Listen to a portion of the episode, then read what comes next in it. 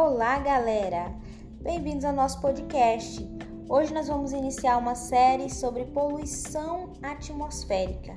Esse assunto é de extrema importância, está sempre caindo no Enem e é importante também para a gente ter uma consciência ambiental, uma vez que a relação do homem com a natureza é muito importante para a garantia da nossa sobrevivência, certo?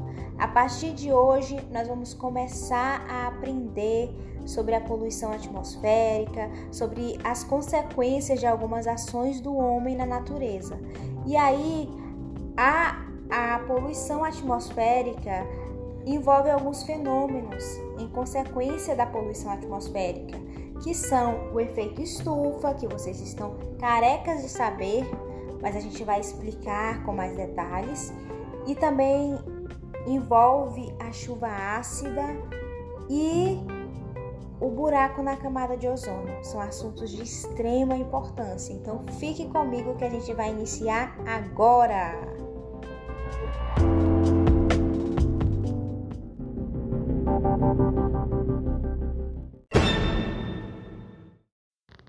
Que tal a gente iniciar o nosso bate-papo sobre poluição atmosférica falando sobre a definição de atmosfera.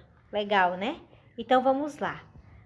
Gente, a atmosfera nada mais é do que uma camada de gás que existe em torno de qualquer planeta ou estrela. E ele acaba exercendo pressão sobre eles. Bom, os cientistas, eles costumam dividir a atmosfera em camadas de acordo com as, varia as variações de temperatura e a composição química. Então, eles vão dividir aí a atmosfera em troposfera, estratosfera, mesosfera, ionosfera e exosfera. Bom, a troposfera, ela é o que a gente vai explicar porque é uma das mais importantes, tá bom? E ela é a camada mais próxima da Terra ela é a camada mais fina de todas e é nela que ocorrem as mudanças climáticas, as nuvens, as precipitações, além de tempestades, relâmpagos e furacões, tá bom? Mas você deve estar curioso para saber de que a atmosfera é formada. Bom, eu posso te dizer que ela é composta por uma mistura de gases, vapor de água e sujeira. Isso mesmo, sujeira. Ela envolve a Terra protegendo-a de meteoritos e de radiações prejudiciais à saúde.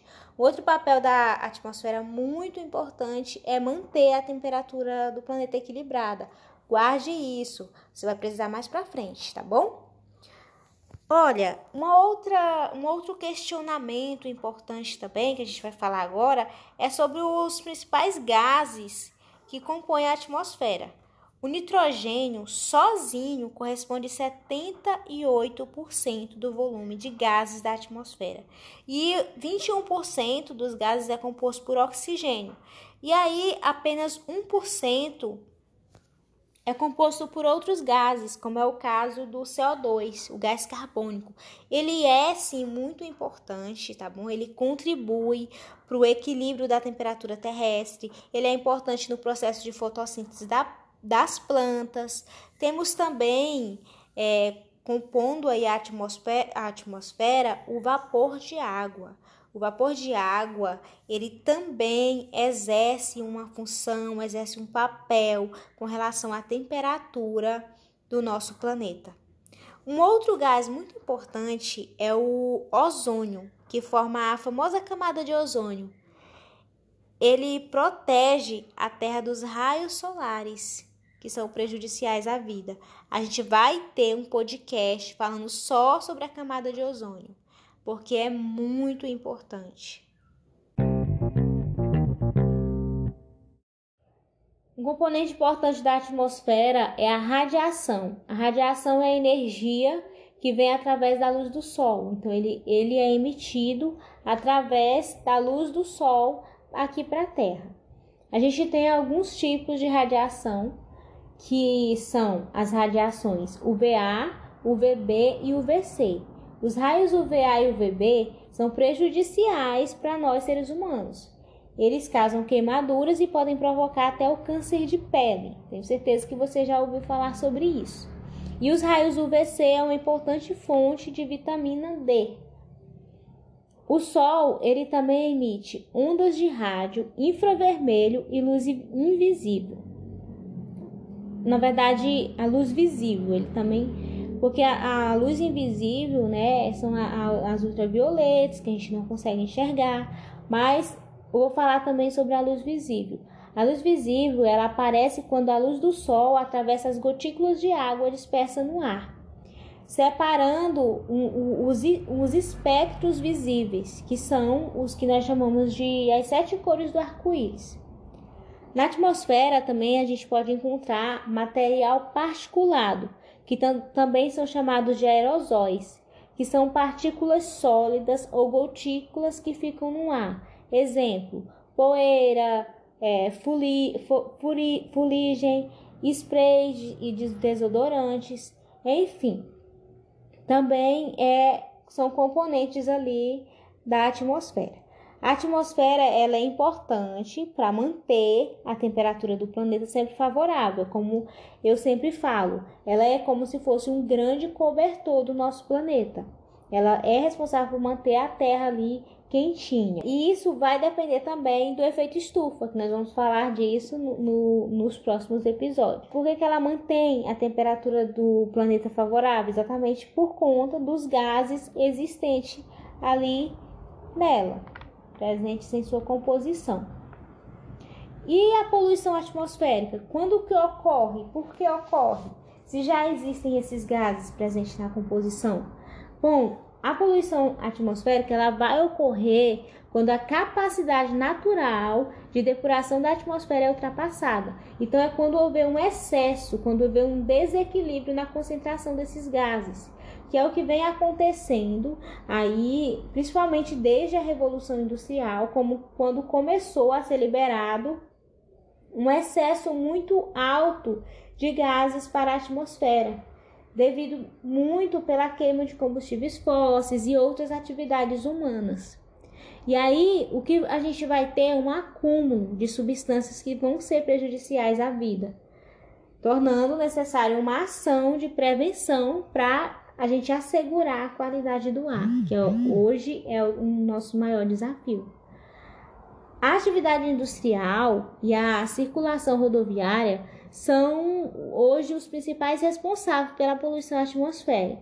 Mas, assim, cada um deles em graus diferentes. É, as indústrias, por exemplo, elas causam 50%, elas emitem né, 50% de dióxido de carbono, 90% dióxido de enxofre e todos os produtos químicos que ameaçam a camada de ozônio. Então, muitos desses produtos são devidos à indústria. Quais são as consequências é, da poluição atmosférica? É uma boa pergunta.